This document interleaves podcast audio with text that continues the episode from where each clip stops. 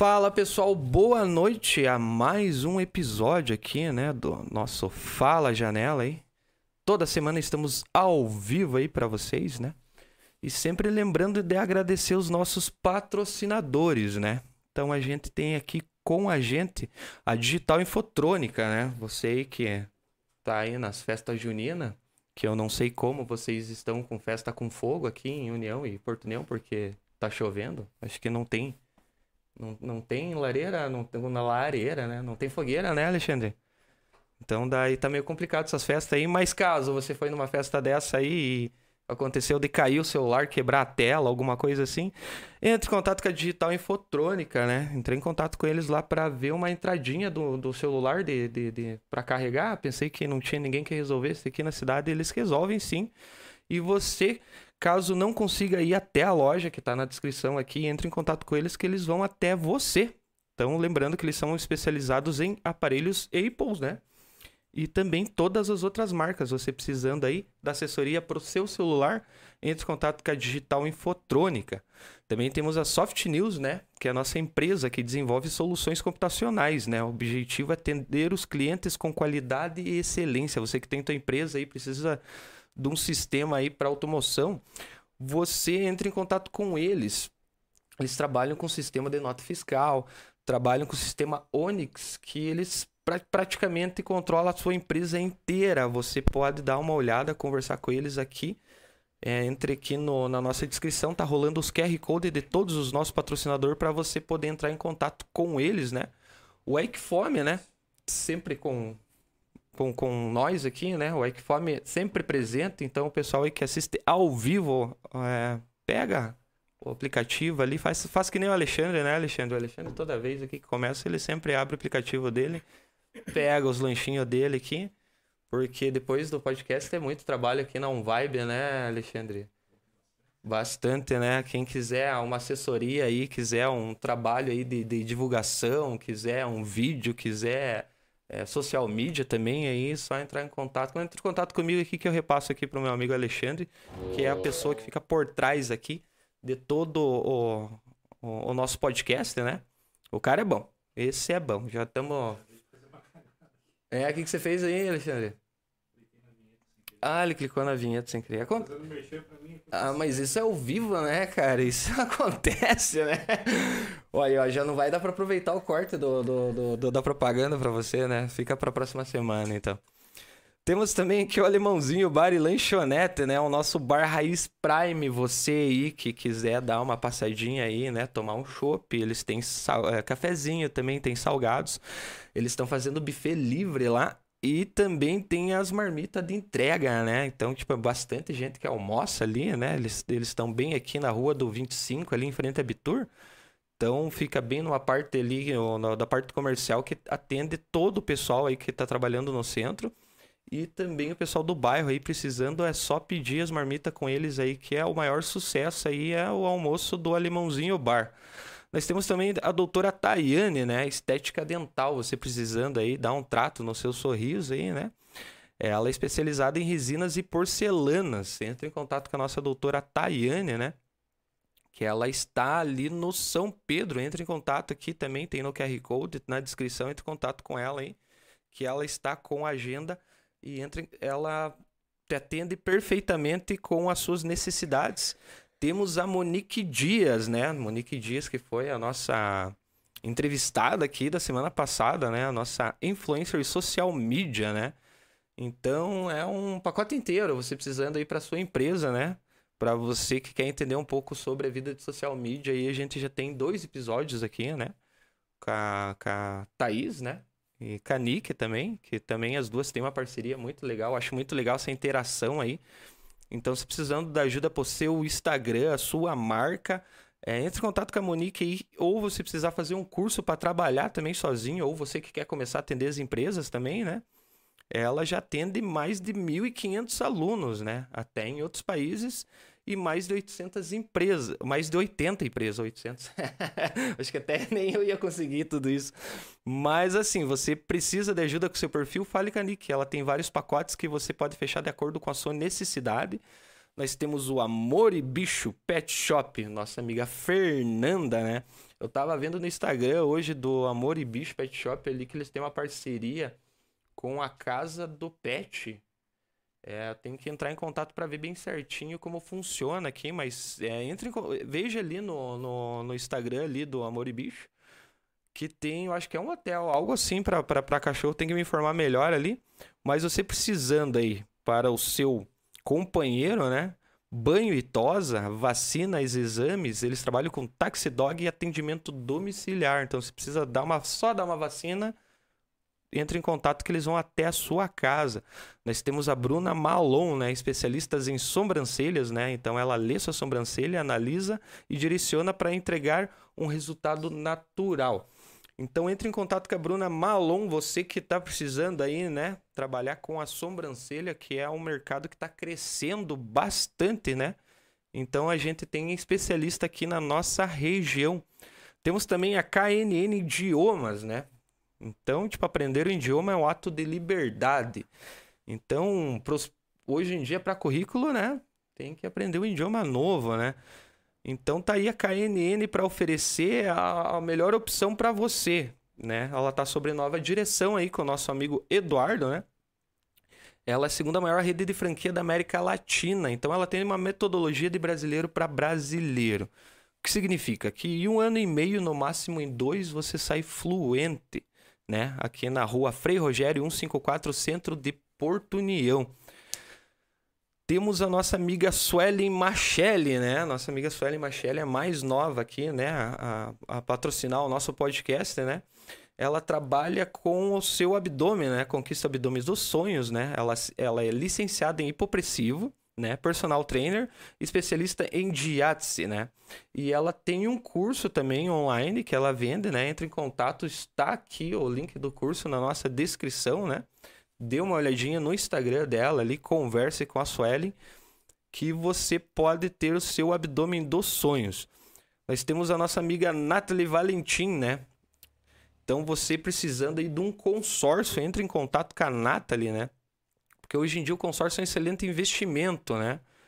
Então, você que está precisando aí construir um patrimônio, materializar seus sonhos, né? Gastando menos, investir e lucrar com carta contemplada, ter tranquilidade financeira e planejar o seu futuro, entre em contato com a Nathalie Valentim. Ela também trabalha diretamente né, com a empresa e tá, tá rolando um sorteio aí. Entre em contato com a Nathalie que tá rolando um sorteio aí lá na, na churrascaria do Carretão, sábado, né? Vai ser a, a janta vai ser sábado. Entre em contato no perfil ali que você vai ver bem certinho para você concorrer aí uma janta no Carretão. Nós temos aqui a Juliana Moreira, né? Ela trabalha com nails, as unhas, né? Pra agora tá famosa essa, essa, essa, frase. Eu vi um vídeo no YouTube famoso, cara, que é uma mulher que canta só falando das unhas. Eu amo minhas unhas. Muito show de bola. Gostei da, do, do, do da performance, o cenário, achei bem legal. Depois eu mando o link para quem pedir. Então, a nossa amiga Juliana Moreira, ela é especialista em naturalidade e estrutura europeia, né? Então ela aqui ela atende de segunda a sexta-feira das 8h30 às 20 horas e sábado das 8h30 às 1h30. Então entre no link aqui na descrição para você fazer o agendamento com a Juliana Moreira. Você que está precisando agora para o final de semana, nós temos a nossa especialistas em unhas, né? E a LD Modas, né? Você precisando aí de um look aí, né? Agora o inverno me perguntaram quando é que acabar o inverno, né? Em Porto União, né? Em União da Vitória, mas nem começou ainda. É dia 20 que vai começar ainda, né? Então você precisando aí, eu tava vendo no Instagram lá, tem uns looks bem legal. Tanto para masculino e feminino, tem uma bota lá que eu acho que estão tão me cantando aí pro Dia dos Namorados aí. Vamos dar uma conversada com a LD em modas, né? Então tá aí nossos patrocinadores. Vamos começar com o nosso episódio. Então, Alexandre, roda a vinheta.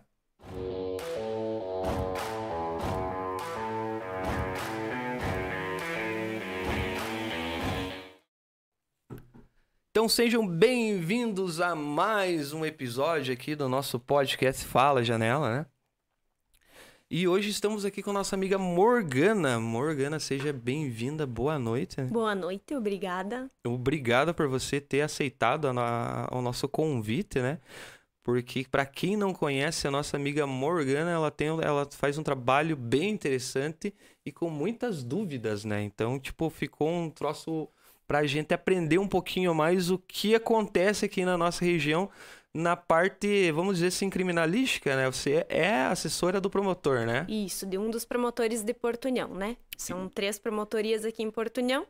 Vim para cá trabalho acompanhando o meu chefe, né? Que uhum. é o uhum. promotor ali da terceira promotoria. E aonde que é a promotoria hoje?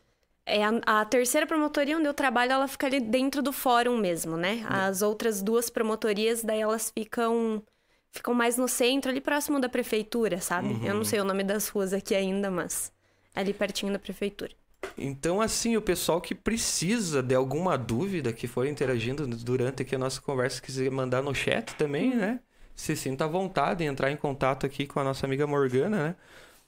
Então, Morgana, me conte, antes da gente começar um pouco sobre tudo isso aqui, vamos começar contando um pouquinho sobre você, a pessoa, né? As pessoas no podcast gostam de saber um pouco da vida da pessoa, né? Claro. Você é natural? Sou natural de Malé, de aqui Malé. da região, por incrível que pareça. E como que veio parar aqui? Ah, é uma longa história, né? Então, na, na, verdade, eu nasci em Malé, mas morei até uns 14, 15 anos em Paulo Frontin, aqui do ladinho. Uhum. Depois, minha família é meio nômade, né? Eles se mudaram lá para Rebouças também, ali, aqui na região também. Aí, é, cursei ensino médio ali. É, fiz o primeiro ano da faculdade aqui na Uniguaçu, depois minha família mudou de novo, foi para Concórdia, porque aí é o, o povo é tudo de lá, tio, vovó, era só o meu pai e um tio que estavam meio perdidos aqui no, no Paraná. É, o meu tio, inclusive, continua em Paulo Frontin. Meu pai voltou para Concórdia, então transferi a faculdade, concluí lá. Concluí direito lá em Concórdia. Lá em Concórdia mesmo. Isso. Aí quis o destino que eu aqui estivesse alguns anos depois, de volta. Achei que eu nunca mais voltaria, mas estou aqui. Mas você falou, você estudou aqui, né? Um ano, um, um ano, ano, da faculdade, primeiro ano da faculdade na Uniguaçu. Aí transferi, né? Concluí lá em Concórdia. E mas naquele ano que você estava aqui, você já pensava, o que, que você pensava assim na parte de direito? Olha, a verdade é que eu nunca quis fazer direito, tá? Eu queria, eu queria ser médica. Todo mundo na vida, em algum momento, quis ser médico, ah, né? Não, não adianta dizer que não. Eu tinha a época do seriado Dr. House. então, aí queria ser médica, mas aí é, esbarrava em algumas limitações, né? É, por exemplo, meu pai não conseguia pagar uma medicina, assim, tinha uma condição de vida ok, mas não para pagar uma medicina. E eu, 17 anos, não, não tinha me preparado, não tinha aquela noção assim, ai, ah, vou estudar para fazer o Enem, pra, para entrar numa federal. Nem, nem sabia o que ia fazer. Concluí o ensino médio pensando, gente, e agora? E aí fui pesquisar no Google, sempre fui muito mal em matemática. Continuo indo mal em contas, assim, sou péssima. Fui pesquisar no Google qual é o curso que menos tem conta. Aí apareceu lá direito, falei, é esse mesmo. É, se você fosse para a área de, do previdenciário, né? Que a gente é. teve aqui a nossa amiga Reila ali, ó, daí eu acho Aí tem contas, né? Bastante né? matemática. É, mas assim, em matérias específicas, né? Exatamente. No geralzão não tem, então ah, foi isso aí mesmo. Sou muito ruim, muito ruim. Então aqui a nossa amiga Bertucci, eu fiquei de fazer essa pergunta aqui, né? Que já fizeram antes do podcast, mas é Bertucci, você não é parente dos gaiteiros lá? Todos fazem essa pergunta. Sim, diz o meu avô que são primos dele, e ele sempre fala do Adelar Bertucci, enfim. Ah, é sim. para ser parente. É, então... o Adelar eu conheci ele que, que na, na época eu não, não ia nos bailes, assim, mas ele dava aula de gaita para algumas pessoas aqui, assim, tipo, uma vez por mês. E daí, um dos que foi entrevistado aqui, o Adelar dava aula para ele também. Sim. E quando teve a morte do Adelar, a, a região gosta, né? Do... Sim, a região aqui, eles são bem... Ficou, assim, tipo, quase como se fosse o... Na época do Ayrton Senna, lá na parte regional aqui, todo mundo ficou meio triste, né? Sim. né? Porque o bicho era... era... Era... Bom, cara é um artista nato, né? Então, aqui, a gente tem aqui, ó. Tem mais Bertucci aqui, né? A Jaine Bertucci aqui manda a Morgana mandar um beijo pra prima querida dela. Olha Beijo, Jaine. aqui, ó, Lu, manda um abraço pra prima. Virada em prima, né? É cheio de prima. Tá cheio dos Bertucci aqui cheio. na região. Meu Deus do céu, que tal? Mas vamos juntar aí, vamos fazer um gaitaço, né? Nem Brincadeiras à parte, essa promotoria. Me explique, o que é promotoria? Promotoria é integrante do Ministério Público. Uhum. Já ouviu falar do Ministério Público? Já. Todo mundo já ouviu falar do eu, Ministério eu tô com Público. né? processo já faz um tempinho já rolando. Vixe. É, então assim. Nada é... contra, é só pra mim colocar meu nome na certidão do meu filho. Ah, não, processo tranquilo. É, não fiz, não fiz, Cacata. Promotoria, então, integrante do Ministério Público, né? Promotoria de Justiça. É, na época que eu, que eu fiz faculdade, concluí a faculdade, tinha feito bastante estágio durante a faculdade, sempre fiz Tribunal de Justiça, lá que trabalha com juiz, trabalha em cartório. E nos dois, dois últimos anos da faculdade, eu fui fazer estágio no Ministério Público, lá em Concórdia. E aí, o estágio serve para isso, né? Para você se identificar, assim, é, com o que você quer fazer. Uhum. E não é que eu não gostava do judiciário, mas quando eu fui para o Ministério Público, eu falei, não, é, isso aqui é, mu é muito mais o meu perfil, vou tentar ficar aqui, né? E já fui me organizando para tentar ficar. E aí fiz estágio no Ministério Público de Concórdia. Meu chefe de Concórdia, o Dr. Marcos, é uma pessoa excepcional, assim, aprendi muito com ele. É, me indicou para um outro promotor quando eu formei.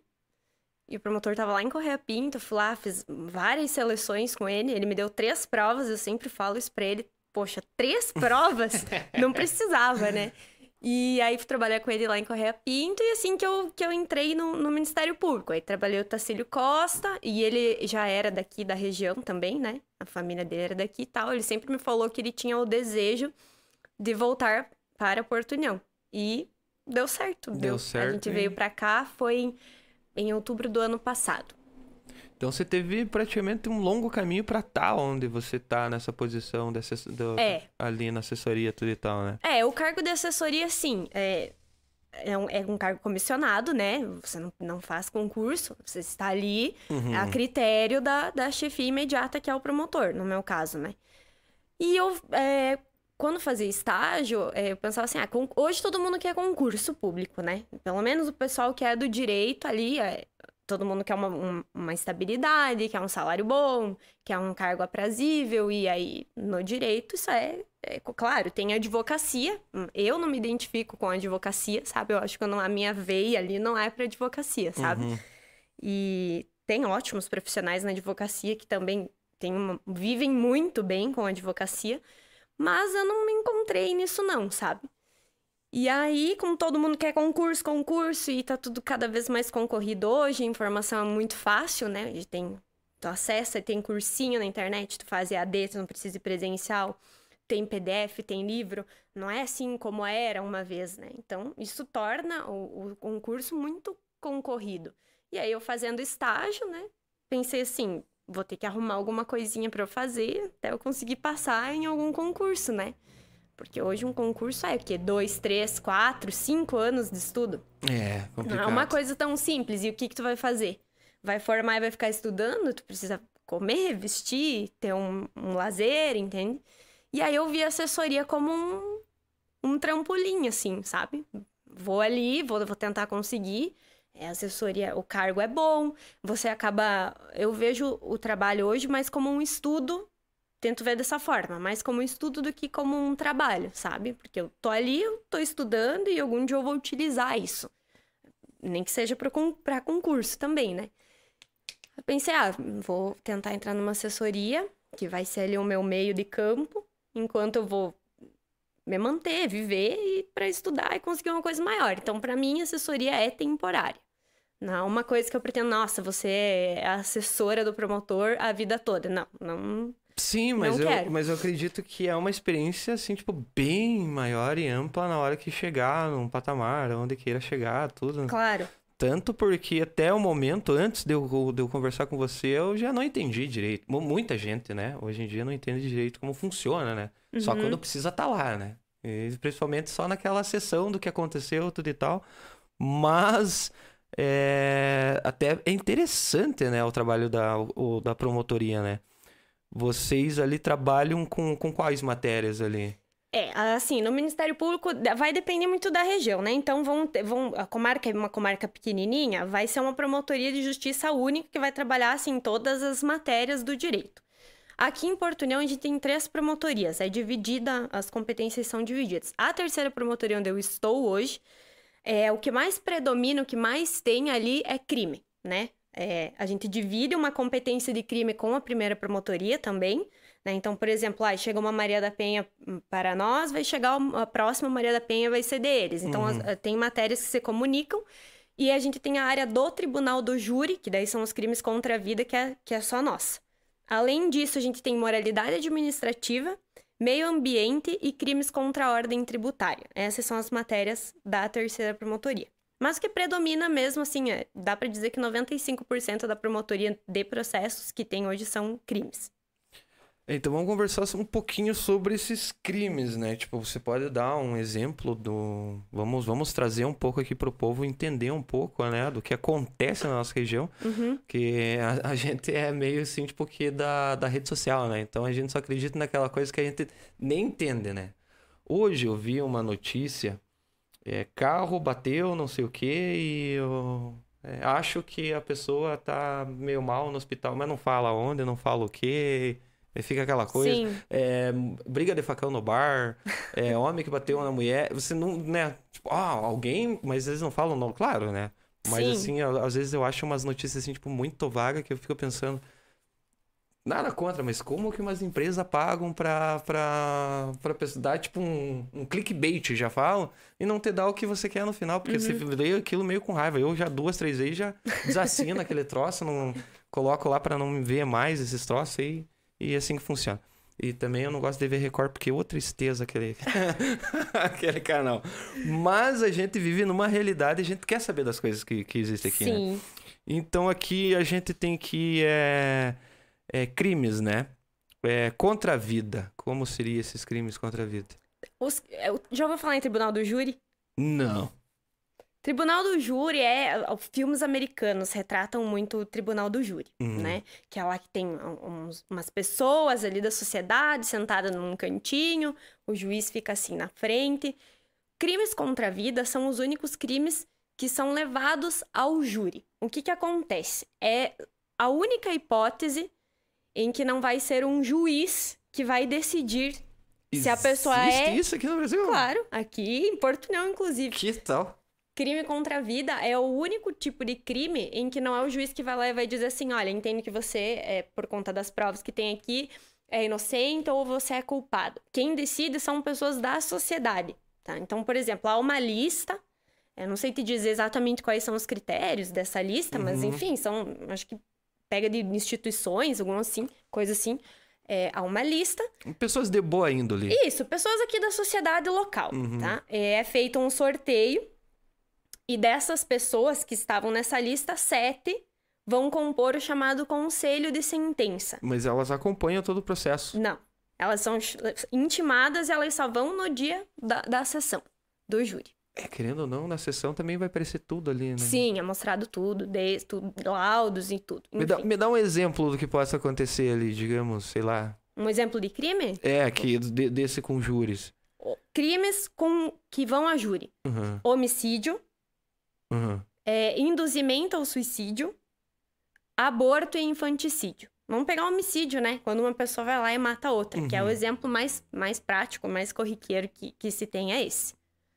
Então, ah, uma pessoa foi lá e matou a outra. Uhum. Então, o que, que vai acontecer? A delegacia vai lá, vai fazer uma investigação, vai reunir provas, ouvir pessoas, vai ser juntado o laudo pericial, o laudo cadavérico. Enfim, vai ser feito inquérito policial, que é uma investigação no âmbito da Polícia Civil. Depois desse inquérito policial, ele é encaminhado ao Ministério Público o Ministério Público vai analisar aquele inquérito policial, se entender que tem indícios de autoria e materialidade, ou seja, que a pessoa que está sendo acusada lá é, foi a autora do crime, e se o crime aconteceu, materialidade é o quê? Verificar se o crime aconteceu. Ah, tem um corpo lá, então teve um crime. E a autoria, identificar quem cometeu aquele crime. Então, se o Ministério Público entender que tem indícios da autoria apontando para aquela pessoa determinada e que a materialidade do crime é oferecida a denúncia. Mas isso acontece assim, tipo, quando o crime ocorre, não tem assim, tipo, que nem, vamos falar o português bem certo, não foi pego com a boca na botija ali. Não, acontece em qualquer caso. Qualquer caso? Em qualquer caso, seja flagrante, não seja flagrante, vai haver um inquérito policial, uma investigação no âmbito da Polícia Civil, Depois isso vai para o Ministério Público e aí vai definir se é caso dele arquivado e pedir mais diligências para a Polícia Civil complementar aquela investigação anterior ou vai oferecer denúncia direto. Tá? Então, a partir do momento que é oferecida a denúncia, aí esse processo ele começa a tramitar daí no âmbito do Poder Judiciário. Aí o que, que aconteceu? Aquelas provas que foram colhidas pela autoridade policial, depoimentos, enfim, elas têm que ser ratificadas em juízo. Então a gente vai reproduzir tudo de novo. Ah, a pessoa X foi testemunha ouvida na delegacia. Depois do oferecimento da denúncia, ela vai ser ouvida mais uma vez em juízo, onde ela vai chegar lá e vai falar assim: eu confirmo que eu falei na delegacia, vai relatar tudo de novo e vai dizer isso realmente aconteceu. Ah, entendi. Aí, mas é que o procedimento do júri ele é um pouco diferente de todos os outros processos, né? Ele tem duas fases. Então, aí depois que há essa, essa, essa ratificação, essa oitiva das pessoas, enfim, que, que se há uma certeza de que aquelas provas do inquérito foram reproduzidas novamente na, na fase judicial, aí o juiz, ele define. Eu entendo que esse caso tem que ir a júri, vai para o conselho de sentença julgar. Ou eu entendo que a pessoa tem que ser absolvida ainda nessa fase, né? Mas essa sentença, assim, outra curiosidade em si. É, logicamente que hoje a gente não vai relatar nomes, nada, né? Sim. São exemplos, né? Que, que, que são coisas que acontecem aqui, que o pessoal às vezes pensa que não acontece, mas acontece. É, não, não, não tem como ser, ser, divulgado que nem é nos Estados Unidos. O júri? É, tipo, filmado, essas coisas. Aqui não é filmado, mas é, é aberto ao público. É Qualquer ao público. cidadão pode chegar lá no dia que tá tendo a, a sessão plenária, sentar lá e assistir. Tá aí, Alexandre, vamos fazer live dessa sentença. É, é bem interessante, tá? Vamos, vamos, entrar em contato, vamos fazer live dessas sentenças aqui, porque pelo menos para levar informação e, e, o povo entender como funciona. Porque eu nunca, tipo, a gente, que nem você falou, aquela coisa que você vê no clichê, filme americano, uhum. tudo e uhum. tal. Aqui, o, o, caso mais atual aí que você vê aí, mundialmente, é o Johnny Depp lá, né? Tudo e Sim. tal, né? É uma, uma, uma, outra coisa, mas é um troço assim que você fica, meu Deus do céu, né? É, mas é, veja Daí que... a galera fala assim, no Brasil não tem isso. É diferente, porque aqui no Brasil só vão ao, ao tribunal do júri crimes contra a vida. Os outros crimes são decididos lá, condena, absolve, quem, quem decide isso é o juiz. Hum. Aí, o crime contra a vida, não. O juiz, ele define apenas se aquele processo vai ser julgado pelo conselho de sentença. Uhum. E aí, ah, vai, vai ir a júri, vamos dizer assim, falar claramente, ah, esse processo eu entendo que ele tem que ir a júri. Aí vai ser designado um dia, vai, vão ser intimadas essas pessoas, vai chegar lá, no dia vai ter o promotor, vai ter o juiz, vai ter os réus, vão estar lá, vai estar a defesa do, dos réus, vão sentar as sete pessoas num, num, num local lá, em que elas que é designado para elas, vão assistir, vão analisar as provas e depois elas vão votar por intermédio de voto secreto, é esvaziada toda a sala. Ah, é voto secreto, não é na frente do cara lá. Não. Ah. É, é tão bonitinho, né? Culpado. a sala é esvaziada. Então não quero ser mais desse. Só ficam ali os serventuários e eventualmente estudantes de direito, né? Porque eles precisam acompanhar isso para a faculdade, para conseguir sim, a aprovação. Sim. E aí os jurados vão lá, eles colocam o voto dele, ah, tem os quesitos do crime, né? A juíza vai perguntar, basicamente, não é bem assim, mas para entender, você entende que é culpado? Aí passa uma urninha, se eles entenderem que é culpado.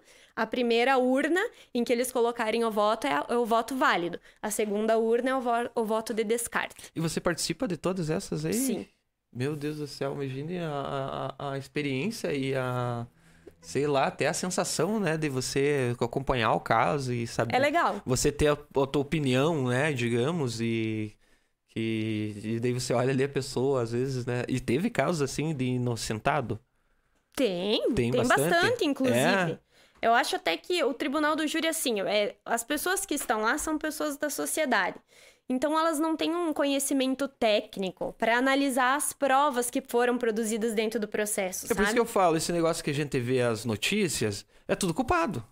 É, porque aí o que acontece? Como as pessoas estão lá, não são, não é pessoas formadas, não Exatamente. são pessoas formadas em direito. Então elas vão decidir com base em quê? No que elas estão sentindo em relação àquele caso. E é uma coisa que acontece até na vida pessoal da gente, né? Meu Deus, alguém falou alguma coisa de você, você é exatamente. Ó, lá, o Janela foi uma maco... é maconheiro, eu não sei o quê. É, aí eu nunca pensa. usei droga. quer Dizer, droga lícita a gente, né? A gente tem final de. Mas maconha, essas coisas aí não é comigo, não. Mas é um exemplo, né? E Não tem. Mas é bem interessante, tá? Quem tiver curiosidade e quiser assistir, o- os júris é aberto ao público e é, é bem legal. E, e como que tem pra saber, assim, tipo, que vai ter? Não tem lá um Instagram, né? Pra dizer assim, hoje tem, não sei. Não, não tem, não, não, não tem no Instagram, mas pode se informar ali na portaria do fórum mesmo. Ah, eu acho que é mais fácil, ali. né? É. Quem quiser. É, é bem é interessante, sabe? Assim, eu acho que todo mundo deveria fazer direito, mas até pelo, pelo conhecimento, assim. Pelo não, não se quiser conhecimento. seguir a profissão. É, eu já estou aproveitando agora esse momento pra entender um pouco, porque eu sou bem tapadão dessas coisas Sim. e tal. Eu, eu assisti muita, muita, muita série, sim, mas a gente sabe que não é bem assim que funciona. Não, é porque os Estados Unidos é diferente, né? É, É. difícil ter uma. Eu nunca vi uma série brasileira que retrate como que funciona o sistema de justiça aqui. Ah, se tem alguma coisa relacionada ao sistema carcerário, enfim. É, só tem séries e filmes que mostram como que o pessoal rouba dinheiro da gente, né? Os políticos, essas coisas, você tem de monta, né? Isso, mas não, não, há, não há uma série assim que retrate como que, é- que é o funcionamento de um processo. Enfim, diferente dos Estados Unidos, que tem várias, né? Só que o sistema judiciário deles lá é bem diferente do, do nosso sistema. E às vezes a pessoa assiste o filme ali e acha que é igual no Brasil, não tem nada a ver. Você falou ali antes, quando a gente falou assim, tipo, da- das matérias e quais seriam os crimes, né? Você Uhum. tocou num ponto bem forte aí, né? Que é o aborto, né? Como funcionaria da parte do aborto, né? Vamos colocar um exemplo lá. Tem bastante. Tem pessoas assim que vai lá, faz o aborto, ninguém sabe.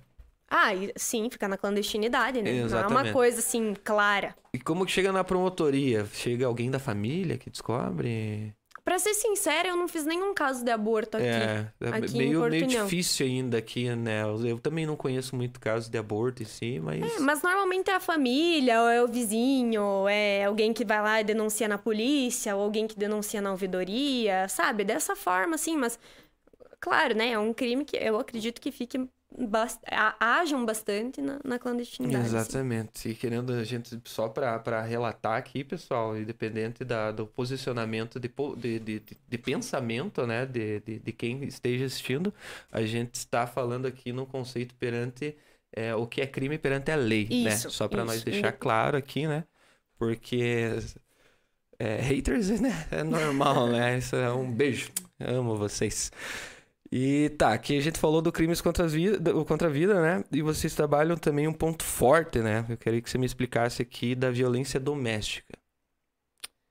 Violência doméstica é um, é um tema bem relevante, tá? Uhum. A violência doméstica, a gente tem a Lei Maria da Penha, famosíssima, Famosa. né? É, Tem toda uma construção social por trás da Lei Maria da Penha, a, a própria mulher, né, que deu o nome à Lei Maria da Penha, tem uma história, assim, bem pesada, bem, bem forte. Você pode contar pra nós essa história? Você, você sabe um Ah, pouquinho? não, eu não, não sei, assim, os detalhes da, Uhum. da história, mas ela era uma mulher que era agredida, foi agredida reiteradas vezes pelo, pelo companheiro e a, a tal ponto que legitimou a edição de uma lei para proteger não só o direito dela, mas de todas as mulheres, né? Não sabe quanto, quanto tempo já tem essa lei?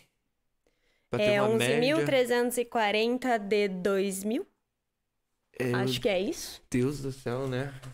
Confirmar, tá? Trouxe até meu livro aqui. 2006, 2006. isso aí. Desde 2006. Que É que né? Tem lei de drogas, Aham. Que é de 2000 e é bem, os números são bem parecidos, sabe? E é uma coisa assim que parece, pra nós, assim, é tipo. é, eu devia ter saber, né, com 35 anos, mas não, não sei, tô pegando mais ou menos agora, que a gente vai acompanhando a sociedade, né, quando a gente vai passando os, os tempos de vida, que nem os outros. Mas é uma coisa que já devia, Sim.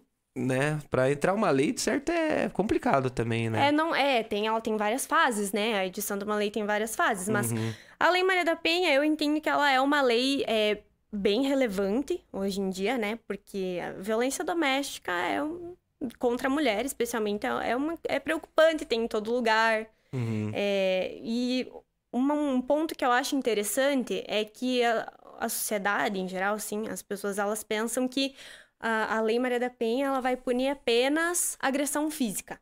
né? Aí a mulher apanhou o, do marido, do namorado, é, apareceu roxa, ah, vai dar uma lei Maria da Penha. Como se fosse só isso, né? A lei Maria da Penha, ela, é, ela tem um rol de condutas que são consideradas crimes e às vezes as próprias mulheres não sabem disso, tá? Então... É que tem aquela coisa assim, tipo, ah, o cara bateu na mulher, mas, né, tem toda uma história, tem todo não sei o que, né? Você falou ali entre violência do, doméstica. O que, que são crimes comuns dentro da violência do, doméstica? A lesão corporal, violência física, né? Uhum. A mais, o mais comum que existe é essa. Mas eu vou te dar um exemplo. É, tem vezes que chegam mulheres ali no, no, na própria promotoria e elas relatam assim: ah, eu quero uma orientação do que fazer porque o meu companheiro me agrediu, me bateu, e eu tenho marca aqui, marca ali. Mas nunca a violência física vem é, sozinha. Ela sempre vem cheia de condutas acessórias e que a mulher narra como se aquilo fosse uma conduta imoral só, mas que não tivesse relevância, sabe? Porque o crime foi bater. Mas ela diz assim: ah, é, eu tô com ele há, sei lá, 10 anos. Todo dia ele me chama de gorda. Ele, ele, ele diz que eu sou uma imprestável. Violência psicológica? Isso. Ele diz que eu sou uma, uma imprestável. É, se eu compro uma roupa e que ele acha que eu não devo usar, ele vai lá e rasga a minha roupa. Entende? Então a gente olha para ele e fala: é, isso tudo é crime também, né? Eu, uma, uma, uma questão. A pessoa nem pode estar tá, ser relacionada, né, com, com, a, com, com a pessoa em si, né? Às vezes nunca se relacionou, mas às vezes tem um contato de trabalho ou amizade que aconteça essa própria violência psicológica, onde chega assim, tipo, numa bolha entre amigos, família, que a pessoa se sente rejeitada, às vezes não consegue nem sair para trabalhar porque vão falar que acreditam no. Tem aqueles grupinhos lá, lembra na escola lá, o bonitão lá, vão acreditar tudo lá no cara lá, e eu que não fiz nada, o cara tá se passando por cima de mim. Isso entra como uma violência também.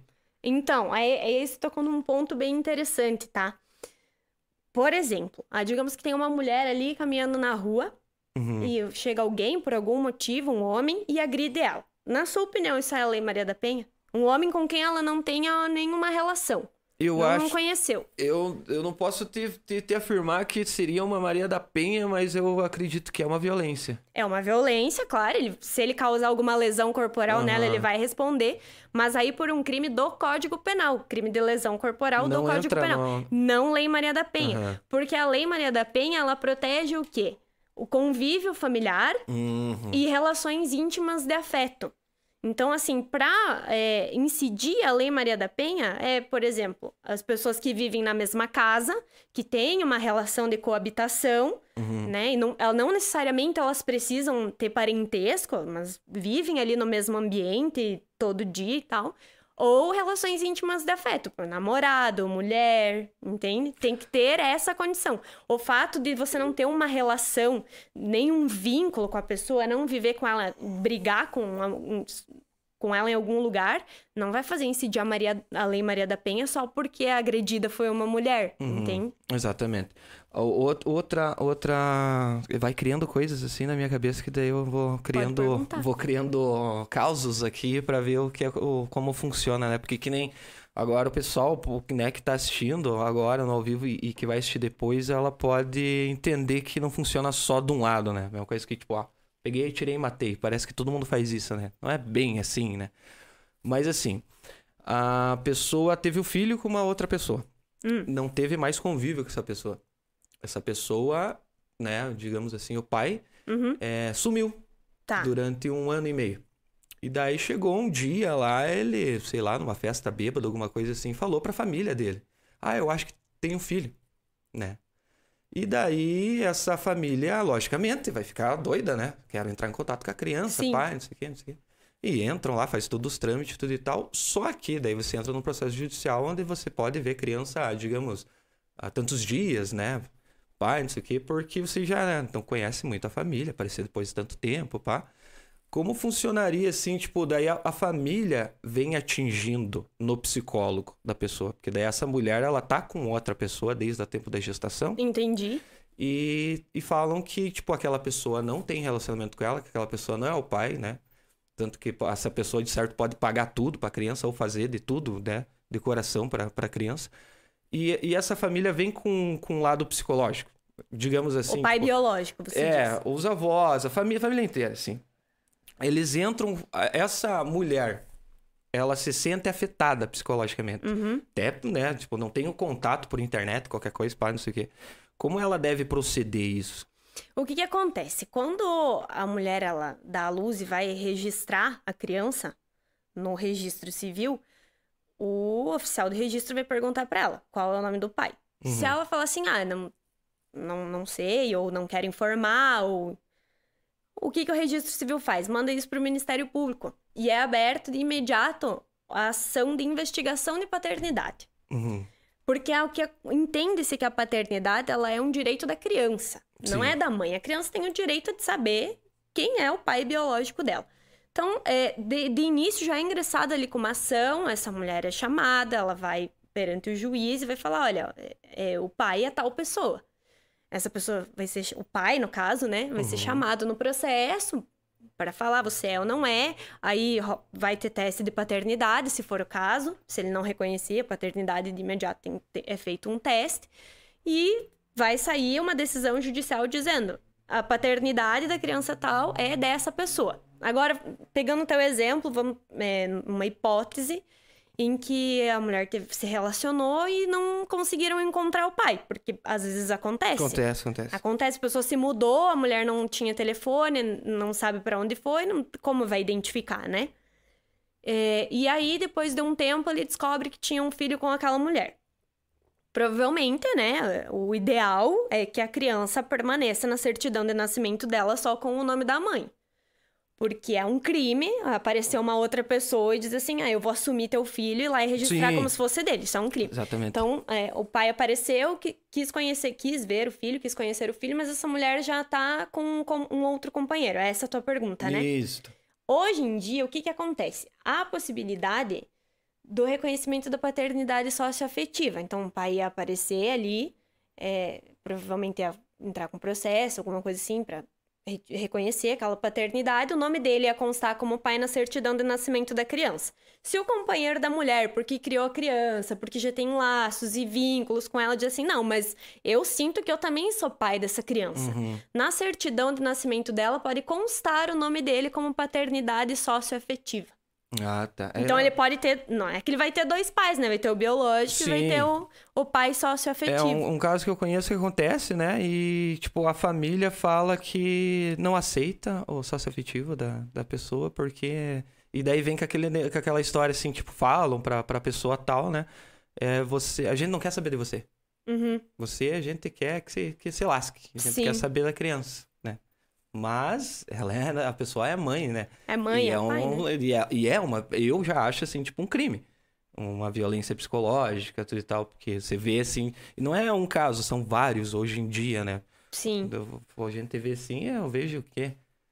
Acho que meu avô e minha avó ficavam, foi os últimos que eu conheci que ficaram casados durante anos, tudo e tal. Hoje em dia, né? Normal. É comum. Se segue Mas a é bom que as pessoas tenham uma maturidade, né? Quanto a isso, é, tiveram um filho, você tá com um companheiro, ou o homem tá com uma outra companheira, tenha maturidade de saber que aquela tua relação pode afetar a criança, né? Mas é, é comum isso, utilizar a criança um pra ficar cutucando o outro, isso acontece, né? É, isso é, é, o- é o que acontece. Às vezes o pessoal não quer perder pontos e tal, mas acho que é só parte de maturidade e saber conversar, né? Não chegar Sim. dando estaleirão, ah, eu sou e vocês tomem na pinha. Daí já vira um barraco, um MST do tamanho do mundo ali, né? Mas esse caso que você citou, o pai, ele, ele tem o direito, né? né? Você falou, Sim, pai, Ele tem o direito de conviver com a criança, aí isso vai virar um processo. É, só que tem muitos que não querem ter o É. convívio, daí, tipo, os Daí avós deixa- ficam lá, não, você tem que ir lá fazer, porque a gente quer ver, né? Porque Sim, também tem, o isso. direito também, né? Lógico, Mas aí é fixado o direito de visita, É, ver com se, se tem guarda compartilhada ou não, com quem que vai ficar a guarda, se a guarda ficar com a mãe, o pai tem direito de visita e vice-versa.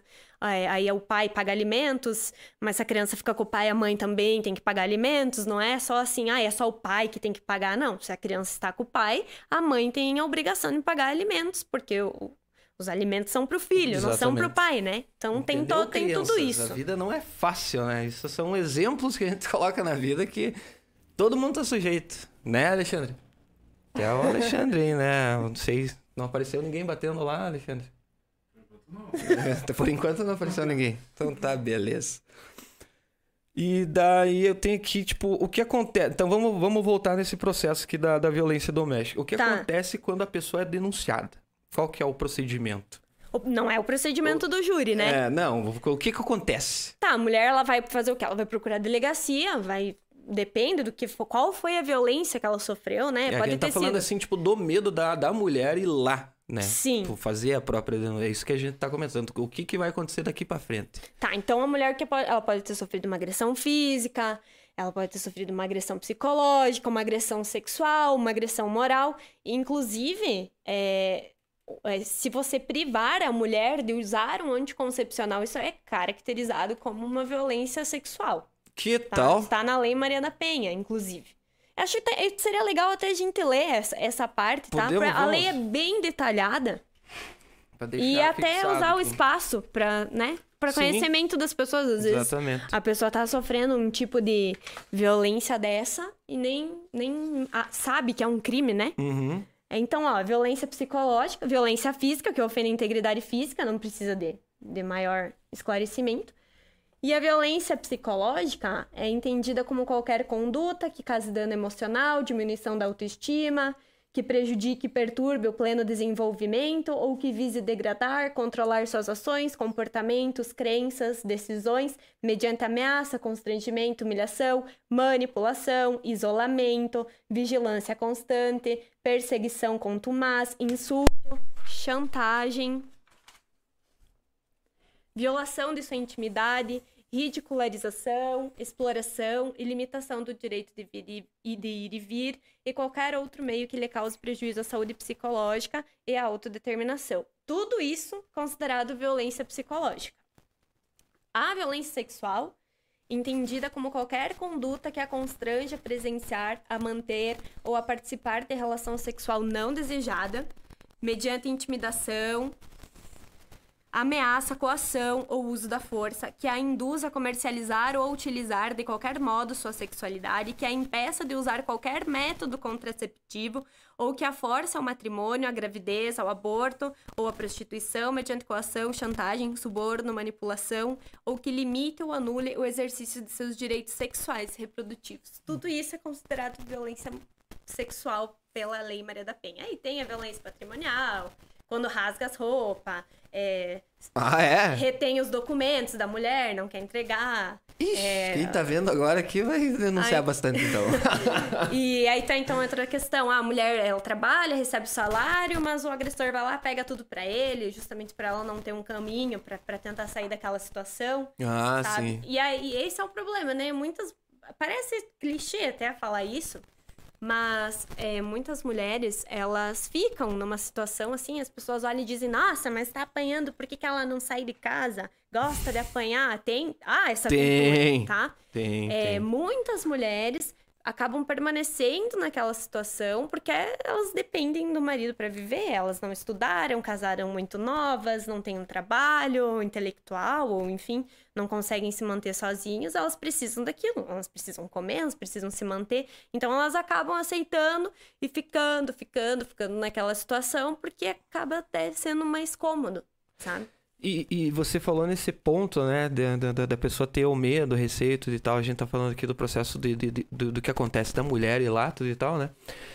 Tem uma, uma coisa que você comentou comigo antes aqui, no, a, gente, a, gente, a gente tava conversando antes do podcast sobre um projeto, né?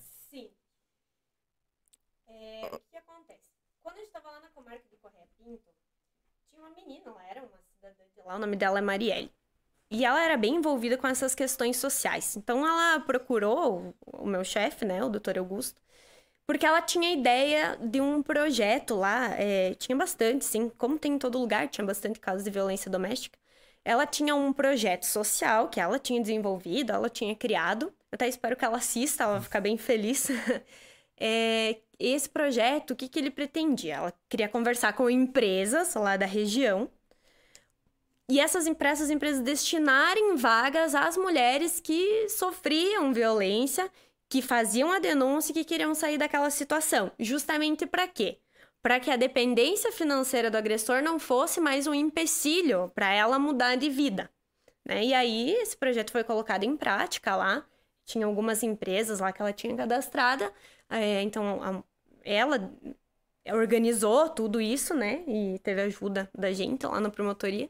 Então as, as mulheres é, procuravam, denunciavam, falavam que estavam sofrendo violações, agressões, enfim. E registravam um boletim de ocorrência, aquilo virava um processo. E conseguiam um trabalho na empresa para se manter, tipo, Segue recomeçar, a vida sem sabe? ter uma dependência, né? Aquela, aquela coisa de, ah, eu não tô, eu tô aqui por causa dele, que ele paga as contas. e. Exatamente. E até, é até uma ideia, é, eventualmente, para ser colocada em prática aqui também, né? Exatamente. Porque é, é uma coisa boa se você parar pra pensar, né? É, você propicia que algumas pessoas mudem de vida, assim, com... E outra coisa, assim, nessa parte da, da violência doméstica e, e, e Lei Maria da Penha, né? O, o mundo mudou, né? Mudou não, ele tá se aceitando cada vez mais. A, a lei é só de homem, entre homem e mulher? Sim. Eu conheço casos assim, até tem pessoas que, que meu Deus do céu, quase arrebentaram a cara da menina lá, que ela era casada com uma outra mulher, né? É, então, eu sei que teve uma inova... inovação, não, né? Teve uma, uma jurisprudência, um entendimento, eu não lembro se era do STJ ou do Tribunal de Justiça, não pesquisei pra ver se isso já foi aprovado, mas é, tinha uma discussão se poderia se aplicar para pessoas do mesmo gênero. Tá, eu não sei te dizer agora se, se É, já foi aprovado ou não, né? mas eu sei que, que tinha, assim, uma discussão em relação à aplicação da Lei Maria da Penha para pessoas do mesmo gênero. Eu É. acredito que, se não foi aprovada ainda pelo andar da, car- da carruagem, Vai, acabe sendo, Você sabe? aceita mais um cafezinho? Terminou o Aceito. teu? Ah, então o Alexandre aqui já, já vê ali que eu vi que terminou o cafezinho. Na verdade, ficou frio, né? Esse, esse pessoal que trabalha com direito é café, né? Sim, o dia todo. Quer soltar o frio lá, daí bota um quentinho Obrigada, ali. tá? É tão, é tão engraçado, sempre vejo esse podcast com café. Primeira vez que tá tendo café. Eu aqui. falei, vamos tomar um cafezinho. Ah, exatamente. Então vamos entrar outro tópico aqui, né? Moralidade administrativa. Moralidade administrativa, basicamente, em ligação total com, com a política, né? Hum, Moralidade administrativa, tem a lei, lei que se chama mesmo Lei da Moralidade Administrativa, e ela pune o quê? Atos de corrupção. Né? Ah, aí, tem, aí tem toda a operação Lava Jato, famosa, mas basicamente desvio de verbas, inobservância de princípios administrativos, isso tem também. Mas isso não serve só assim, tipo, digamos, prefeito, vereador, essas coisas. Né? Tem Qualquer agente público, né? agente público. Qualquer pessoa que estiver atuando na condição de agente público. Também não precisa ser concursado. Pode ser um comissionado. Ah, você pode ser um, um tá particular. um particular que contratou com a, com a administração pública e, em conjunto com o agente público, praticou algum ilícito, desviou alguma verba, Uhum. vai aplicar Digamos, eu trabalho lá no setor de obras e tô roubando bateria. improbidade administrativa. Que tal? Sem prejuízo também de você ser processado na esfera criminal, né? Pelo crime contra a administração pública, se for o caso. Uhum. Mas a, a moralidade administrativa, o que, que é? É um processo cível, não é um processo criminal.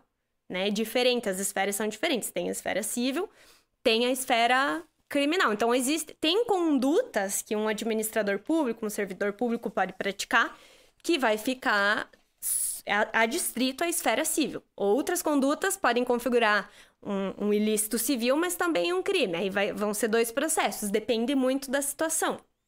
Né? Por exemplo, ó, vou te dar um exemplo.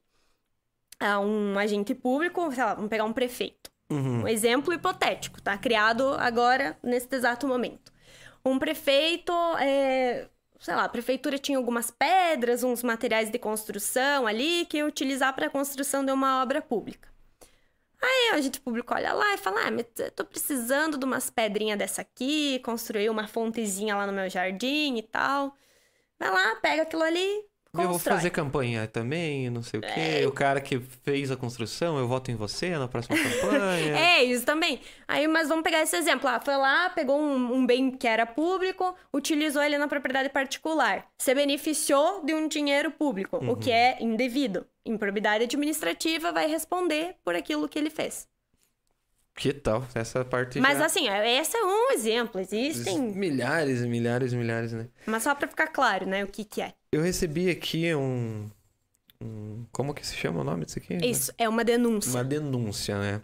Essa denúncia aqui, antes de eu ler ela aqui, né? A gente queria pegar uma denúncia aqui real pra gente ler, né? Logicamente que a gente vai trocar os dados aqui na, na, na hora É, da eu já leitura. tirei nomes e tudo. Mas é, é do- an- antes de eu falar do que, que é essa aqui.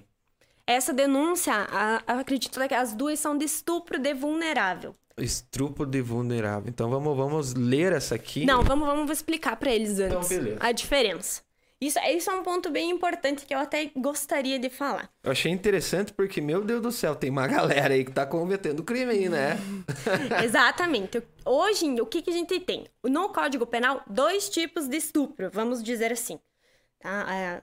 O estupro que é contra pessoas maiores de 14 anos e contra as menores de 14 anos. Tá? Estupro, todo mundo sabe o que, que é. Vai lá, com violência ou ameaça, o estupro é modalidade normal contra maiores de 14 anos. Vai lá, mediante violência, grave ameaça, obriga a pessoa a praticar ato libidinoso ou a ter relação sexual, conjunção carnal. Isso é estupro. O grande problema é o seguinte: as menores, né? e Hoje a gente sabe que a sociedade teve uma evolução, é, as- os adolescentes, as, né, as meninas e meninos estão se relacionando cada vez mais cedo, não é mais como era uma vez. Tá se claro que- mostrando muito na rede social. a nossa legislação é bastante antiga e é assim até hoje, porque ela ainda é, está vigente, não foi modificada. Mas o que acontece? Às vezes a pessoa lá é processada, né? O maior processado. E aí o- a família dele fica indignada e diz: Não, mas era namoradinha dela, ela tinha 12 anos, era namoradinha dele, ela quis. Onde que isso Do foi meu estupro? neném de 19, né? É, onde que isso foi estupro? Mas às vezes os nenéns têm 29. e Às a- vezes às neném vezes tem. acontece, tá? Então, assim, importante fazer essa diferenciação. O que que acontece? Para os maiores de 14 anos, é, eles entende que eles já têm um desenvolvimento, assim, um pouco melhor, vamos dizer assim, Uhum. tá?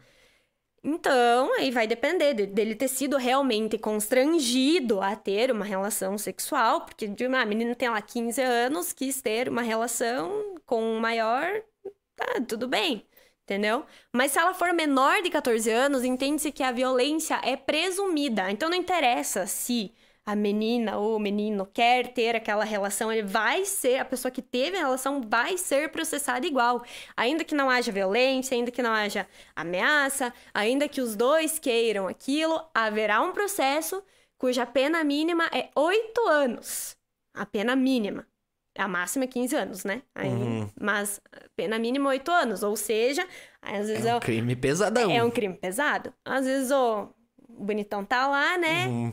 Aí vê uma menininha lá, ai, bonitinha. É o que mais tem. Mas assim. Vamos falar bem real. Eu falei sim, é o que mais tem, tá, beleza. Mas qual seria o processo, digamos assim, se a família dos dois estão é, aceptos a isso? Ela vai ter que fazer a emancipação? Não, não há nada disso. Se ela é menor de 14 anos, não importa se ela. é, Tem disso também. Se, se ela é menor de 14, não importa se a família diz, não, mas era minha filha, eu sabia que eles namoravam, eles namoravam aqui em casa. A ação penal é incondicionada à representação. O Ministério Público vai de ofício lá e Se vai fazer a denúncia. denúncia, foi. Foi, aí vai depender, claro, de provas pra ver se realmente houve um ato libidinoso, houve uma conjunção carnal, mas se houve, É, já no fato de, de, de entrarem lá no Instagram Então, e assim, verem né? um beijo já... assim, cuidado, né? Uhum. Cuidado, porque não, não é tão simples, é. Tá, isso é 14 pra cima, né? 14 pra, pra baixo. Pra baixo, de né? vulneráveis. 14 pra cima é mais tranquilo, né? Porque Uhum. aí não, não se tem a vulnerabilidade. Então, não, entende-se que a violência não é uma violência presumida. Se ela quis e ficou por ali mesmo, se a mãe não quer ir lá e fazer uma representação e dizer que a filha foi estuprada, por exemplo, É, vai ficar por assim. Mas se ela for menor e o problema está aí, porque, ó, por exemplo, hoje eu tirei uma média lá de 12 denúncias oferecidas, eh, de 14 denúncias oferecidas, 12 foram por estupro de vulnerável. Então, assim, é, é uma modalidade, é a modalidade do estupro, assim, é gente, estourada, né? entendeu? Estourada. Então, é cuidar, né? A idade das menininhas aí, porque. É, porque chega naquela fase daí quer mostrar, quer, né? Aí tá em rede social, pai, não sei o que. Chega uma hora ou outra com mãe, pai, tio, vizinho, vai dar uma olhada naquilo ali. tem uma cultura não vai aceitar e não sei o que, e alguém faz a denúncia e perante a lei é isso e não tem E que não fazer. tem que fazer. E não tem que fazer mesmo. Mas, claro, né? é, tem casos tristes, uns casos que você faz, e não, nem só aqui, em todo lugar tem. Mas são casos que te deixam assim. É, imagina, Sabe, tem que é- ser forte. Pra porque- mim, é o, o pior caso, o pior crime que passa pela gente é o de estupro. Especialmente quando envolve criança. É. Tá? E assim, é comum. Especialmente no âmbito familiar. É, a gente teve alguns casos aí meio famosos aí, um, um ano e meio, dois anos atrás aí, que teve aí pela região que solta na, na, na mídia aí, né? Já digamos que a gente conhece o que sai na, na- no jornal, na- nas redes sociais e tal. Uhum. Mas acredito que tem bastante coisa aí que não, não, não aparece aí pra todo mundo É, ver, né? no âmbito familiar, quando é en- envolvendo criança, é, é, é preocupante, assim, porque a criança vai falar, às- vezes ela nem entende o que, é aquilo que tá acontecendo e ela tá sendo abusada, sei lá, por tio, às vezes pelo próprio pai, por vô. E aí, quem percebe, é, às vezes na escola, um professor nota que o comportamento da criança era um, do nada passou um, assim, um, um comportamento diferente, triste, chora por qualquer coisa, tem medo de interagir com os colegas, aí começa essa percepção, às vezes chama pra conversar. Então, é tipo, o papel dos educadores é bem relevante né, nessa questão, sabe?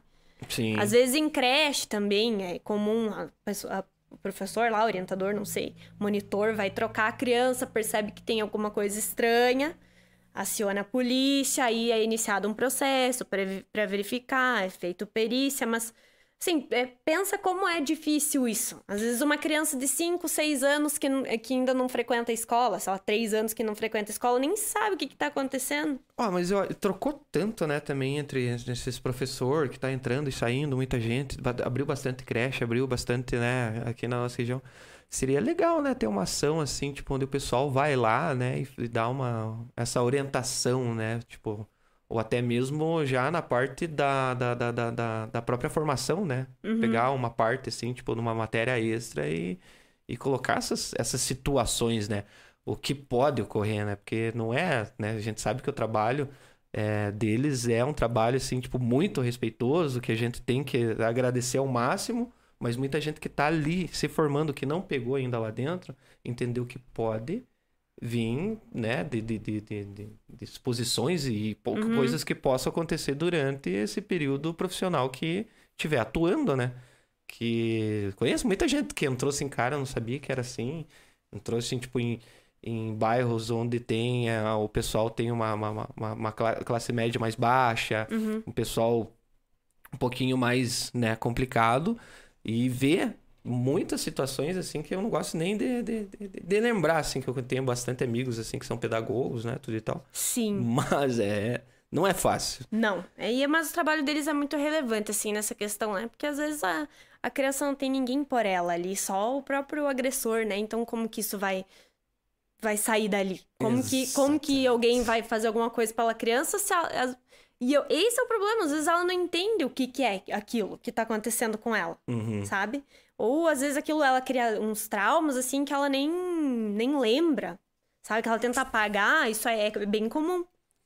É, volta e meia aparece na, na rede nacional, é depoimento, né, das crianças falando e, cara, É. é, é triste de, de, de, ver, né? Eu até trouxe, ó, eu trouxe uns casos pra você ter uma Uhum. noção mais ou menos de como é o trabalho que a gente faz ali, né? O que, que o Ministério Público faz, dentre outras coisas, esse é um, que é reprimir esse tipo de, de crime. É, não são casos daqui, fiz questão de não trazer Uhum, nada daqui pra não, né?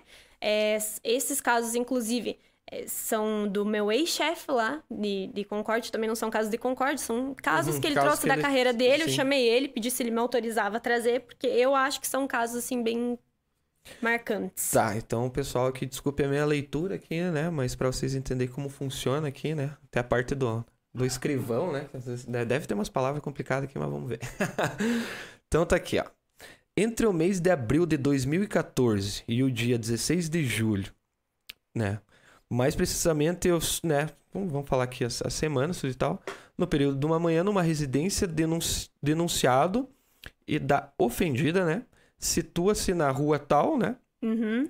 em forma consciente e voluntária por diversas vezes, no mínimo em sete oportunidades, constrangiu sua filha, a vítima, né, de oito anos de idade, mediante o uso de violência e grave ameaça, né, cons considerante em orden ordenar que a vítima tirasse a roupa e em afirmar que mataria a mãe dela caso viesse a contar sobre o estrupo para alguém, a ter conjunção carnal com o denunciado, né, laudo tal, a, além da violência e da grave ameaça empregadas, o denunciado, na qualidade de pai da vítima, praticou os atos narrados ciente da condição da menor de 14 da menor de 14 da criança tal a qual possuía apenas 8 anos de idade à época. Certidão de nascimento dado conta que nasceu no dia tal, tal, tal, tal, tal. Que situação, né? Aqui é o pai. Pai. E é bem comum, mais comum do que as pessoas pensam. Mais comum que matinho na rua, isso daí. E daí tem aquela, né, da, da, violência lá da Maria da Penha, que tu fala, né, ah, não vou porque ele né, me ajuda com as contas e tal, e que eu, provavelmente, numa situação dessa, é a mãe que tá batalhando, e essa pessoa tá, né, se, se, se monstro, já Acontece. digamos, está em casa seguinte. Esse teu outro caso Uhum. é um caso de um adolescente, tá? Tá, vamos Aí, ver ele aqui. não é um maior, ele é um adolescente que praticou um ato infracional equiparado ao crime de, de estupro. Tá, então precisa entender aqui, né? Tá. No dia tal, né? Do ano tal, por volta de tal hora, na casa da vítima, situada na localidade né, interior de, forma consciente e voluntária cons- constrangeu sua tia, com 72 anos de idade, à época, mediante grave ameaça. Que tal? Ao informar que mataria vítima e e violência, tá? Consiste em pegá-la à força, colocá-la no chão, inclusive machucando seu braço a ter conjunção carnal com o representado. Além da violência empregada, o representante praticou o ato narrado contra a pessoa maior de 60 anos de idade. Haja vista contava com 72 anos de idade na data do fato. Carteira de identidade apresentada para não sei o que. Essa eu fiquei de face. Fiquei de face mesmo. 72 anos, sobrinho e tia. E os dois casos, bom, né? Os Tem- dois pesados, né? Tem que falar, né? Isso que a gente tá falando aqui de uma retratação, né? Pá, aqui, mas né, a gente não tem os dados se isso Sim, ocorreu foi- uma ou duas, três vezes, né? Vai saber quantas vezes, né? Não se sabe o que aconteceu lá. O que, que, que passa, né? Meu Deus do céu, essa, é, lendo assim a gente fica, né? Acontece, pá, não sei o que, virando aquele negócio da mídia, vai e volta, é monstro, pá. Mas é, são situações assim, tipo, bem Pesadas, né? pesadas, Por isso né? que eu te disse, é, pra mim o pior crime que tem é o crime de estupro hoje, sabe? Especialmente pra mulher, assim, porque é uma coisa que abala demais. É, e perante a sociedade eu acho que é o que mais tem re- re- repúdio, né? Sim. Isso é complicado, né? Mas assim, tipo, pra gente sair um pouco desse, desse ambiente um pouco pesado, né? Que às vezes dá até um. dá até um ruim de, de, de- de- que você lendo você se coloca na situação, né? É, vamos falar de outra matéria que é meio ambiente. A meio ambiente aí é é muito amplo, você tem que me Mas delimitar. Do, do, do jeito que você quer aqui. Então. Meio ambiente o que é? Que de- é, o Ministério Público, o que que acontece? Ele tem dois grandes ramos, eu costumo dizer assim, que é a área criminal, né, que vai englobar os crimes, e é a área da coletividade. Nessa área da coletividade em- estão muitas matérias, dentre elas é o meio ambiente, né? Então assim, a houve um dano ambiental no local tal, o Ministério Público vai atuar, atuar para que aquele dano seja reparado e para que o responsável por aquele dano seja punido. Uhum. Então, mais nesse sentido, assim mesmo. Ah, sei lá, a pessoa falar e desmatou uma área de preservação permanente. Isso, além de ser um crime punido pela lei dos crimes ambientais, vai é, gerar é, um movimento do Ministério Público no sentido de obrigar a pessoa a reparar aquela área. Até porque o, meio, o direito ao meio ambiente Está na Constituição, é um direito fundamental, é de, o meio ambiente deve ser preservado para presente as futuras gerações e tal. Então é por isso que o Ministério Público também se preocupa com essa questão, né? Porque imagina se fosse tudo liberado, como é que estaria hoje? Meu se todo Deus mundo Deus. pudesse cortar e, e desmatar. Eu, eu vi esses dias que você é, é, dono do patrimônio, digamos assim, não sei de quantos, digamos, tantos hectares e tal. Mas é 20% é para reserva? É, de, é, isso vai depender. Isso, isso mesmo, tem que ter uma reserva legal, né? Uhum.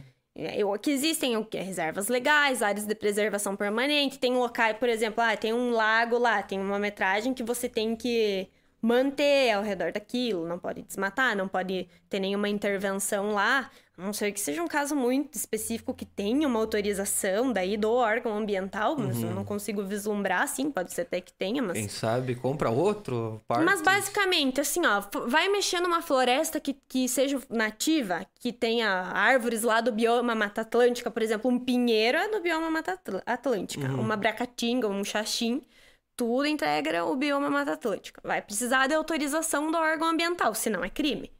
Tem uma frase brasileira muito famosa né, nessa parte do meio ambiente, que matar uma pessoa é mais fácil ou você ter menos processo jurídico do que é, cortar uma árvore.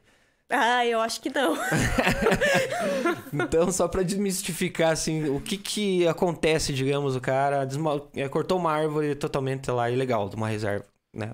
É, aí vai ser analisado, né? Se ele foi lá e cortou uma árvore só, aí vai ser ponderar se a conduta dele ela, realmente merece ser punida ou se é uma conduta insignificante. Mas vamos pegar um exemplo, né, uhum. mais amplo. Ah, sei lá, o cara foi lá e cortou 30 pinheiros. Uhum.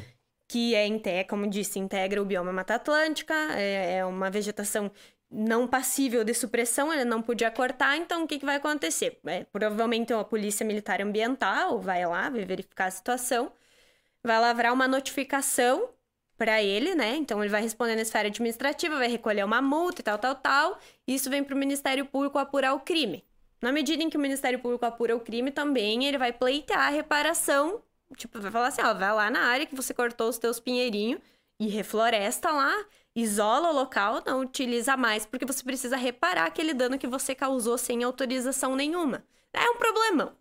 Imagina. Tá? Mas assim, tipo, você não sabe mais ou menos quantos anos em média dá para pegar por causa de uma árvore?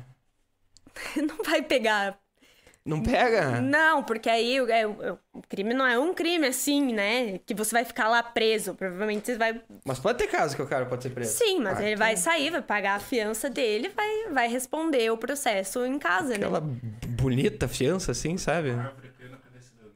É, né? Exatamente. Não, mas daí é uma, é uma hipótese já um pouco mais, né? Você. Agora voltando aqui também, né? Que é uma parte que você você participou, fez também alguma coisa. Você era chamado na, na, na, na rádio para dar algumas explicações? É, já fui algumas vezes. Como uhum. que era, assim, o que, que eles pediam mais sobre... Basicamente o que você está pedindo. É, exatamente. Mas, assim, tipo, mais era a violência doméstica. É, essas questões, Essas sim. questões, assim. E quais perguntas, assim, você mais recebia? As perguntas que eu recebo de todo mundo, assim, é... Ah, é, a pessoa matou, o que, que vai acontecer com ela? Uhum. É, é a júri, né? É, oh, cortou uma árvore, e agora o que, que vai acontecer? Ah, vai responder um processinho lá, vai ser verificado. O, vizinho Lazarenta matou meu gato, e agora? É, tem também. tem, né? Tem, tem também. É, aí essa, é, também tem isso, né? A questão dos animais, maus tratos dos animais também. É, tem alguns casos. Isso que eu falo, aqui. sempre cadastre seus bichinhos, né? Em algum órgão, né? Pra você... Cuide dos bichinhos, né? Porque que o povo costuma dar não sabe veneno dia de amanhã, daí, é, daí dão veneno, daí até você lá, você já tem um, um comprovante lá que você foi lá na prefeitura e tal, não sei o que. Não sei. Eu sei, Sim, mas... Eu sei dessa porque um cachorro me mordeu uma vez. E daí o pessoal queria brigar comigo porque, tipo, ah, eu mostrei medo e o cachorro veio e me mordeu. Então, tipo, a culpa era minha de eu, de eu levar a mordida. E daí eu entrei em contato com, com, com o órgão né, municipal e tal, e falaram, não, naquela situação ali, é, tem que ter cadastro, né, dos cachorros que são de rua.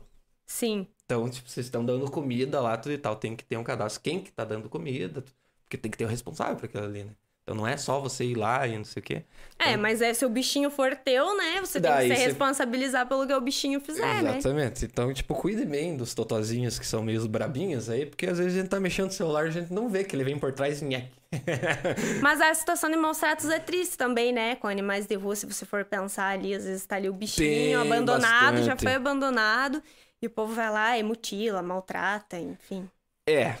Tipo, ah, fica, ah, esse daqui tem que matar porque ninguém não vai sei, cuidar. eu não sei o que leva um ser humano a fazer isso, porque eu não consigo Também machucar não. nenhuma mosca, né? Meu Deus do céu. Ah, pernilongo eu mato bastante. Mas também não tem como dormir com aquele zumbido, né?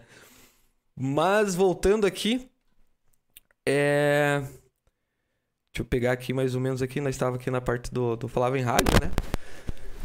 E aqui, ó, você acha que hoje existem muitos casos de estupro no âmbito familiar? Sim, o que mais tem. E eu acredito que a maioria deles fiquem na clandestinidade, assim. Nunca ninguém vai ficar sabendo, sabe? É, o que tem, né? Aquela repressão, tudo e tal. Vai ficar né? oculto ali. Essa parte do medo da mulher também não, não representar, né? A queixa e. É, aí com relação à, à questão de estupro, né? É, é, é todo um. É complicado, assim, porque a mulher tem que reviver tudo aquilo, né? Quando envolve mulher, né? Não que isso seja difícil só pra mulher, mas Sim, no caso sim. mais corriqueiro. Ela vai ter que reviver aquilo várias vezes, vai ter que relatar aquilo para um delegado, vai ter que relatar em juízo, enfim. Então, assim, as- é, tem muitas que. uma- algumas têm vergonha. Eu tenho até um estudo, eu tava vendo que tem um estudo, eu não lembro do que, que é, mas eu ouvi isso em, em algum lugar, li em algum lugar, que 70% das vítimas de estupro elas sentem que elas tiveram culpa daquilo. Então elas deixam assim. É, eu já, já ouvi falar, vi alguns documentários que.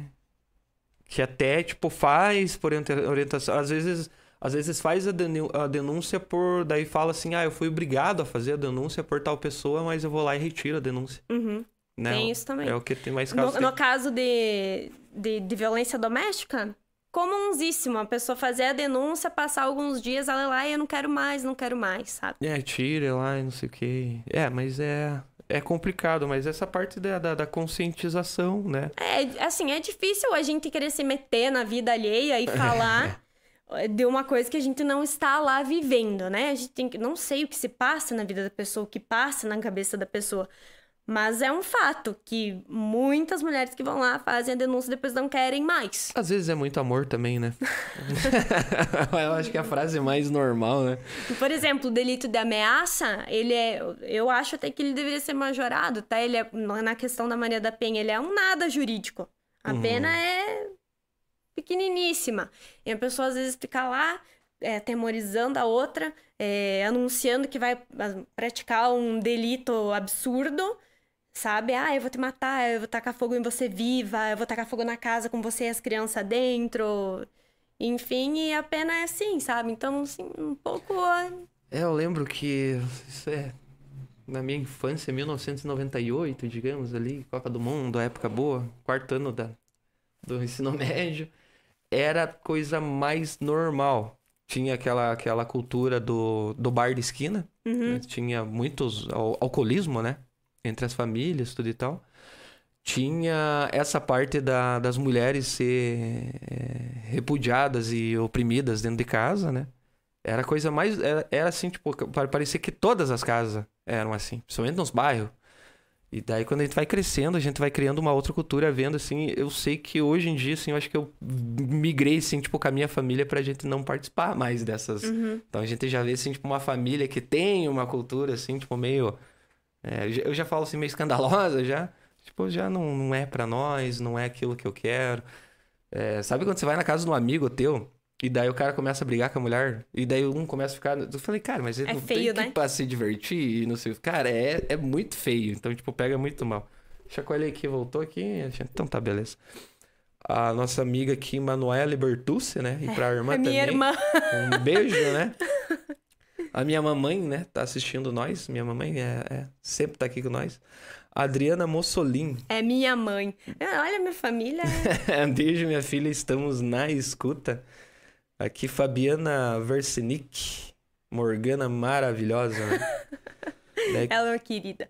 Aqui, ó. Marisa Aparecida Carneiro Slobod. Essa também é nossa fã aqui, ó. Esse podcast de hoje me fez reviver meus 32 anos de fórum, principalmente os últimos na vara criminal de Porto União.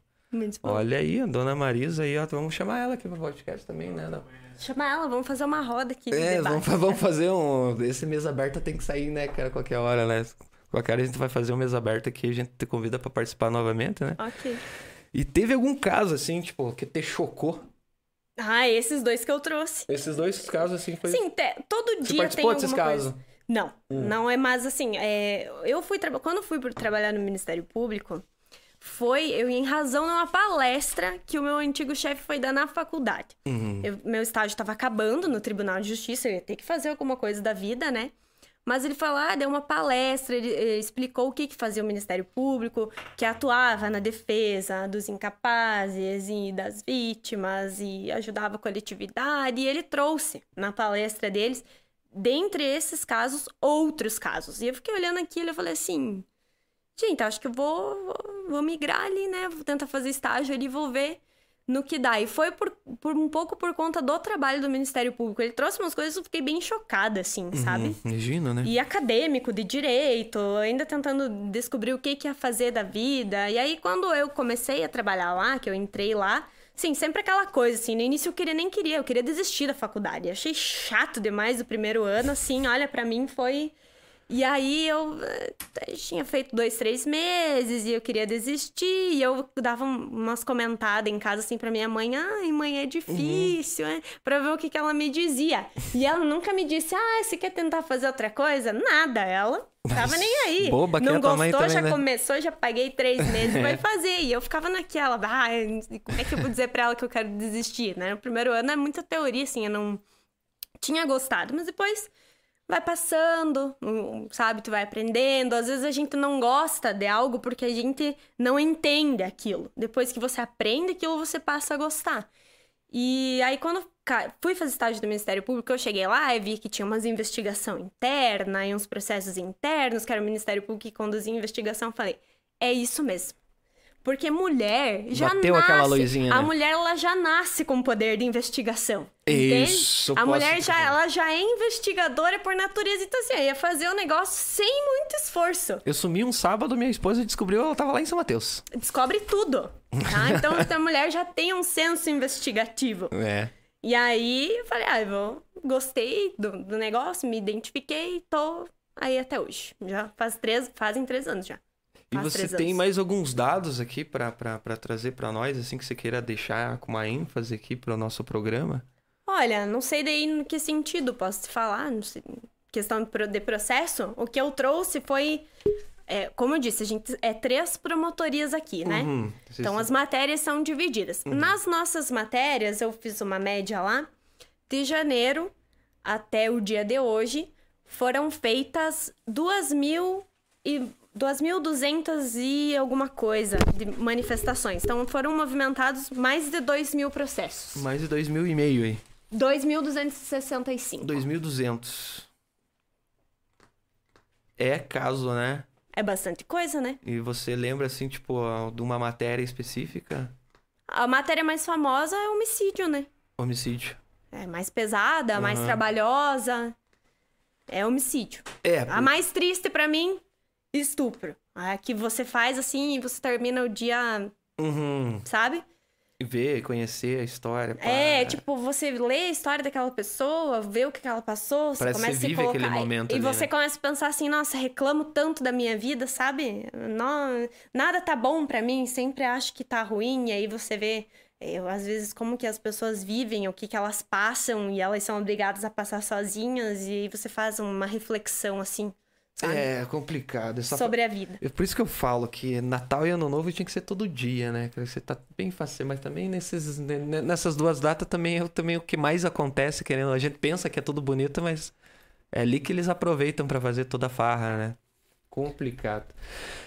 Morgana, eu quero agradecer a sua presença. Vou deixar aqui um espaço pra você, a câmera tá ali, você pode falar o que você quiser, deixar aí pra eternidade, agradecer alguém, é, falar alguma coisa, dar uma dica pra alguém. Ah, antes disso, deixa eu, deixa eu- quase esqueci aqui, ó, nós temos aqui uma um- uma informação aqui, né, sobre o estágio. Estágio. Uhum. Pessoal, a gente está com vaga de estágio aberta para ensino médio, tá? Então, para quem tá no ensino médio, tem uma vaga aberta ali na terceira promotoria comigo, os meus estagiários, meu outro colega, com o meu chefe, o doutor Augusto. É, as inscrições vocês fazem pela internet, só digita ali no Google MPSC é, estágio, ele já vai te levar lá para uma página, a página é bem autoexplicativa. E, não raro, é, direto a gente tem vaga para estágio de graduação e de pós-graduação também tá? Então fiquem atentos, quem tiver interesse. Olha aí. Se inscrevam, porque assim, ó, vou te dizer, na minha época de faculdade, a gente brigava de faca por uma vaga, a gente fazia provona. Uhum. Hoje em dia é só se inscrever ali, aguardar, ser chamado, fazer uma provinha de boas. E o povo não tá se inscrevendo, não sei o que que acontece. Estágio é muito bom, gente. Quem faz direito, faça um estágio que ele vai direcionar, assim, os teus caminhos, vai abrir a tua cabeça.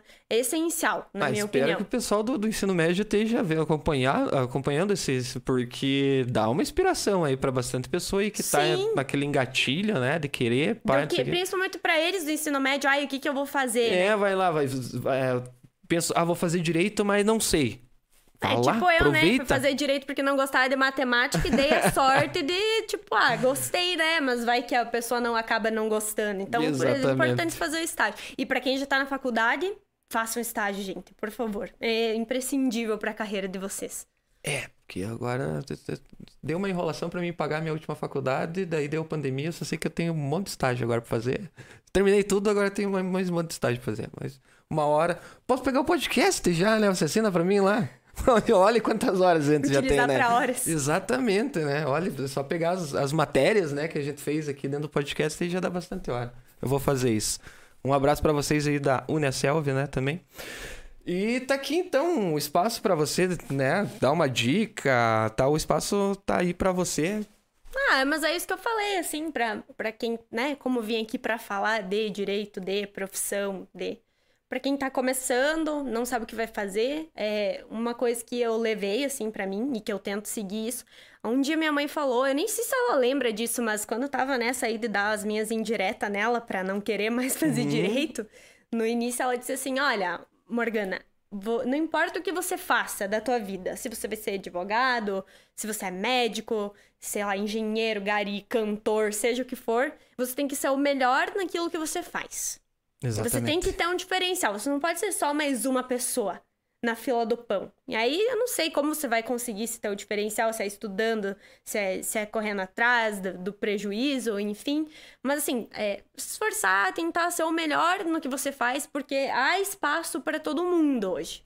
Sabe? A, é, a pessoa tem que ter, só tem que ter certo na cabeça dela onde ela está aonde ela quer chegar e o que ela vai fazer para chegar onde ela quer. Então, mas assim, isso não vem com acomodação, sabe? Isso, isso te faz sair de casa, é, morar em lugar que você nunca pensou que ia morar, passar uns perrengues, sabe? Abdicar, assim, de, de, de, de horas de lazer, ficar lá. Sacrifícios cabeça... da vida, né? Sacrifícios da vida. Então, assim, mas, mas vale a pena. Ainda não cheguei aonde eu quero chegar, mas no meu planejamento tô no caminho. Então, assim, é, quem faz direito, vão lá fazer estágio comigo. E... Isso aí, siga o caminho certo, porque eu fui fazer asfalto em Blumenau e tô aqui fazendo podcast. Nada a ver. Quem faz direito, vai lá fazer estágio comigo, se inscreve e aproveita o máximo que, que, que né, o estágio tem para te oferecer. Não é todo mundo que pode, tem gente que tem que trabalhar o dia todo para conseguir pagar a faculdade, então quem tem a oportunidade, aproveite. É, absorva o máximo que, que puder. E quem não for do direito, é, estude também e seja feliz. então tá aí, essa foi a nossa convidada, né, Morgana Bertucci. Eu queria agradecer a sua presença Imagina. e te parabenizar também, porque é difícil encontrar o pessoal que trabalha numa área e queira levar informação, né? E você tá aqui, né, trazendo, te garanto que muita gente, é, em alguns temas e casos, não entende, não, né, tá entendendo agora e quem sabe uma ou outra pessoa aí você possa, né, dar aquele gatilhozinho de tipo, cara, é, eu preciso ir lá conversar, resolver meus problemas. E que nem o outro, tá? A situação aí tá para ajudar, né, também. E obrigado também à Mas... comarca de Porto União aí por ter liberado você por participar. O chefe, né? O chefe, liberou. É, o nome do chefe? é Augusto Zanelato Júnior. Augusto Zanelato Júnior. Augustus, que nome bonito, né? Um abraço, Augustus. É Augusto? Augusto, né? Eu peguei o S. Não, ele vai ficar bravo comigo depois, hein? Ih, já cortei e vamos mandar para ele lá agora. Mas então, abraço aí todo o pessoal da promotoria, né? A todas as promotorias que tem aqui na, na região, União da Vitória, e assim você vai. A gente tem uma comarca em General Carneiro, Bituruna, e que nem vocês já vêm correndo de lá, de, de Malé e Corcórdia e não sei o que, e, e assim você vai. Então, muito obrigado pelas informações. O espaço está aberto aqui, né? Caso você queira voltar, que você acha assim que ah, tem um assunto específico aí que uhum. a gente uhum. quer levar informação. E caso você precisar de uma ajuda para esse projeto, né? Entre as empresas, assim, para as mulheres, né? Pode contar com o nosso apoio aqui também do, do nosso programa, precisando de alguma divulgação, arte, qualquer coisa. Uhum. Entre em contato que a gente também está aí para ajudar, né? Ó, Ezequiel aqui, ó. Entrou uma mensagem aqui. Parabéns, Morgana. Sempre segura em si. Firme na explanação. Primeiro lugar em produção no MP. No Ministério Público de Santa Catarina no ano de 2021. ai, ai. Ai, não, mas pessoal, hein? mas então tá aqui. É, um abraço aí para todo mundo e para quem quiser conhecer um pouco a Morgana, tá aí o Instagram dela, né? Se quiser mandar uma mensagem, né? Tá, tá aí pro pessoal conhecer. Um abraço a todo mundo, muito obrigado e até a próxima quinta-feira que vem.